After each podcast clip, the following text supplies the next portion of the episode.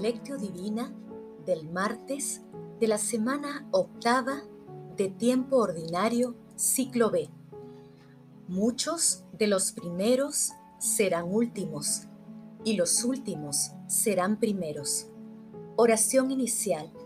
Santo Espíritu de Dios, amor del Padre y del Hijo, ilumínanos con tus dones para que podamos comprender los tesoros de la sabiduría que Jesús nos quiere revelar en este día. Otórganos la gracia para meditar los misterios de la palabra y revélanos sus más íntimos secretos. Madre Santísima, intercede ante la Santísima Trinidad por nuestra petición. Ave María Purísima, sin pecado concebida. Paso 1. Lectura. Lectura del Santo Evangelio según San Marcos, capítulo 10, versículos del 28 al 31. En aquel tiempo, Pedro comenzó a decir a Jesús, Ya ves que nosotros lo hemos dejado todo y te hemos seguido. Jesús dijo, En verdad les digo que quien deje casa, o hermano, o hermanas, o madre o padre, o hijos, o tierras, por mí y por el Evangelio, recibirá ahora, en este tiempo, cien veces más en casas y hermanos y hermanas, y madres e hijos, y tierras con persecuciones, y en el mundo futuro vida eterna. Muchos de los primeros serán últimos, y los últimos serán primeros. Palabra del Señor. Gloria a ti, Señor Jesús.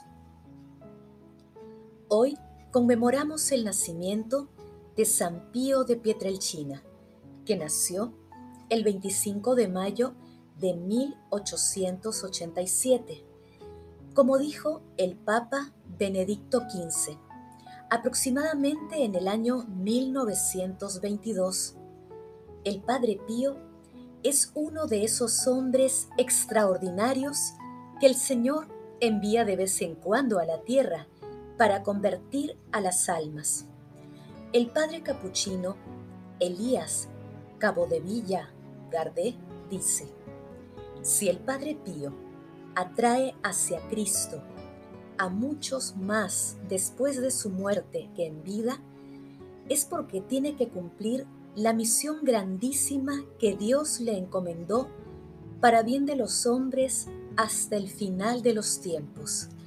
La lectura de hoy, denominada Premio al Seguimiento de Cristo, forma parte del texto El joven rico, ubicado entre los versículos 17 y 31. En el pasaje evangélico de hoy, Jesús ensancha la familia y crea la comunidad cristiana al aumentar 100 veces el número de hermanos y hermanas. Además, fortalece la fraternidad al señalar que debemos compartir los bienes, pues todos tendremos 100 veces el número de bienes. Pero, aunque seamos perseguidos, en el mundo futuro obtendremos la vida eterna. El premio es hasta 100 veces más. De esta manera, Jesús acentúa la desproporción generosa de la recompensa. Paso 2. Meditación. Queridos hermanos, ¿cuál es el mensaje que Jesús nos transmite el día de hoy a través de su palabra? En la respuesta de Jesús a Pedro y a la humanidad de todos los tiempos, se reafirma la bondad de Dios Padre para quienes deciden vivir como vivió nuestro Señor Jesucristo. En este estilo de vida, ser incomprendido y perseguido es el precio que se tiene que pagar por defender la fe cristiana, protegiendo a los que sufren. Quien hace esto realmente toma en serio las enseñanzas de nuestro Señor Jesucristo y demuestra tener aquella fe que lleva a luchar hasta las últimas consecuencias. El discípulo, después de renunciar a los afectos familiares y a los bienes materiales, encontrará en la comunidad de fe las relaciones personales y el apoyo material que será más gratificante que las pertenencias a las que renunció. El discipulado es un camino hacia la vida eterna, hacia la ganancia presente y futura. Por eso los discípulos, a quienes se les considera los últimos, pasarán a ser los primeros en el reino de Dios. Hermanos, meditemos la lectura de hoy y respondamos, ¿somos solidarios y compartimos nuestros dones con las personas excluidas?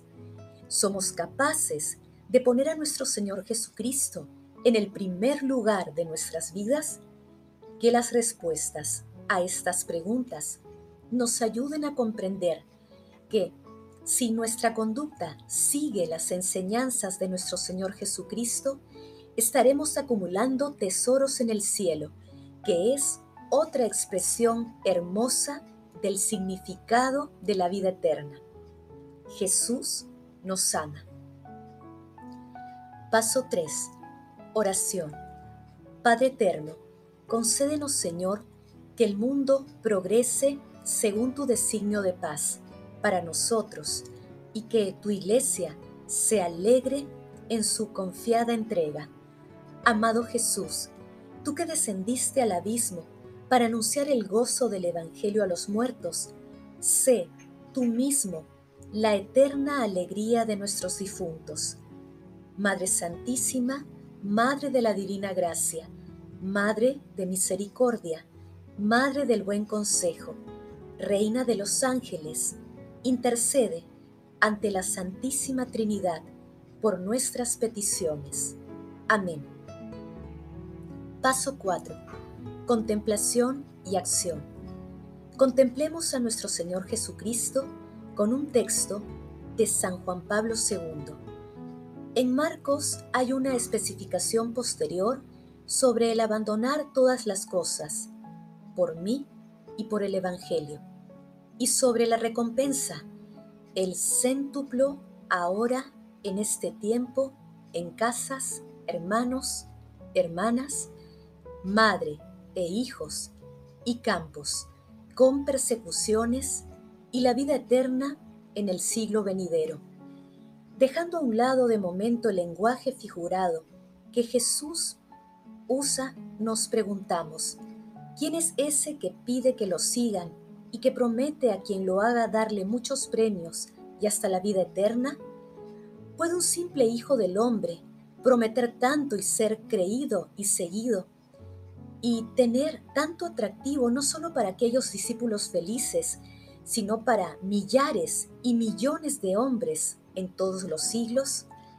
En realidad, los discípulos recordaron bien la autoridad con que Jesús les había llamado a seguirlo, sin dudar en pedirles una dedicación radical, expresada en términos que podían parecer paradójicos, como cuando decía que había venido a traer no la paz, sino la espada, es decir, a separar y dividir a las mismas familias para que los siguieran y luego afirmaba, el que ama al Padre o a la Madre más que a mí, no es digno de mí, y el que ama al Hijo o a la hija más que a mí, no es digno de mí, y el que no toma su cruz y sigue en pos de mí, no es digno de mí.